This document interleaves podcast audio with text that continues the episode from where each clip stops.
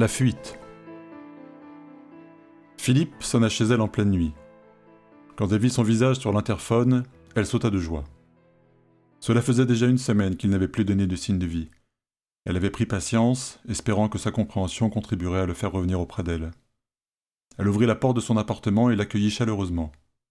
Il la prit dans ses bras et la serra fort. Elle portait une légère chemise de nuit. Il sentait sa peau sous le mince tissu. Elle lui avait tant manqué. Elle était de nouveau heureuse. Il la retrouvait, enfin. Il prit soudain un air grave, ce qui ne manqua pas de l'inquiéter. Charlotte, nous devons partir immédiatement. C'est sérieux. Partir? Mais pour où? Tu sembles inquiet, raconte-moi. Je n'ai pas le temps, j'ai laissé tomber mon travail. Je dois partir, je veux que tu viennes avec moi. Tu viens? Mais combien de temps? J'ai des rendez-vous et si tu crois en nous, fais ce que je te dis et je te raconterai tout en route. Ça durera une semaine, tout au plus. Tu as fait quelque chose d'illégal? Je pas poser quelques jours, bien sûr, mais. Oui, ce n'est pas très grave, mais je dois réparer ça maintenant. Elle hésitait. Qu'avait-il commis? Que risquait-il? Elle le voyait face à elle, la main tendue. Elle avait la certitude qu'il était l'homme de sa vie, et cela devait compter plus que tout.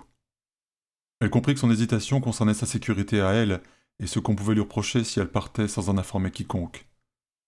Elle devait faire passer leur bonheur avant toute autre considération. Bien, je prends quelques affaires, j'en ai pour cinq minutes. J'appellerai au travail pour expliquer que ma mère est malade, et voilà. Mon amour, tu ne sais pas comme tu me fais plaisir. Avant de partir, il faut que tu éteignes ton portable. Personne ne doit savoir où nous allons. Ils roulèrent en direction du sud pendant des heures, sortirent de l'autoroute et terminèrent leur voyage sur des petits sentiers de gravier. Au milieu de la forêt, en pleine nuit, les phares éclairèrent un vieux portail de fer. Il sortit de la voiture, poussa le portail freiné par les hautes herbes. La maison était grande, ancienne et inhabitée. Elle comprenait un étage et était entourée d'un grand jardin qui avait jadis connu des grandes heures. L'intérieur sentait le bois humide et la poussière. Attends-moi ici, je vais brancher l'électricité et l'eau. Il disparut dans la cave avec une lampe de poche.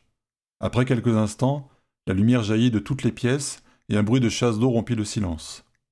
Elle posa ses affaires et attendit son retour. Il revint avec un air joyeux.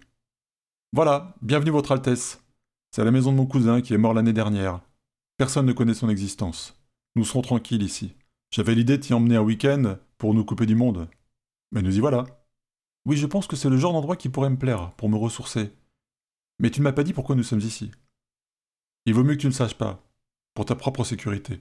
Alors, qu'est-ce que tu dois faire pendant une semaine ici? J'ai un gros travail à finir. Je vais pouvoir me connecter grâce au réseau, même s'il est très lent. Tu sais que je suis assez doué pour ça. Je vais y arriver, mais ça va prendre du temps. Si je sais que tu es avec moi, tout ira pour le mieux. Je sais que tu me soutiens et ça me donne des ailes. Il lui fit visiter le reste de la maison, pièce par pièce. Elle abritait plusieurs chambres, une salle de billard, un salon, une bibliothèque, Progressivement, elle comprit que cette maison était le témoin d'une richesse passée, où l'on avait décoré les pièces avec faste, mais dont les objets les plus précieux avaient été vendus pour maintenir un semblant de niveau de vie. À présent, il ne restait plus que quelques rares meubles que le cousin avait conservés pour son usage quotidien. Ils s'installèrent dans la plus moderne et la plus confortable des chambres. Ils se couchèrent rapidement, alors que le matin approchait. Dans cette vieille maison abandonnée, loin de tout, elle se sentait extraite de son quotidien, de ses courriels, de ses SMS, du trouve-amour.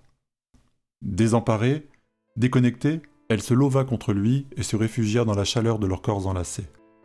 Elle se sentit seule au monde, mais avec lui. Elle eut l'impression d'être perdue sur une île déserte avec son amoureux. il réalisait encore l'un de ses rêves. Elle s'endormit avec cette pensée.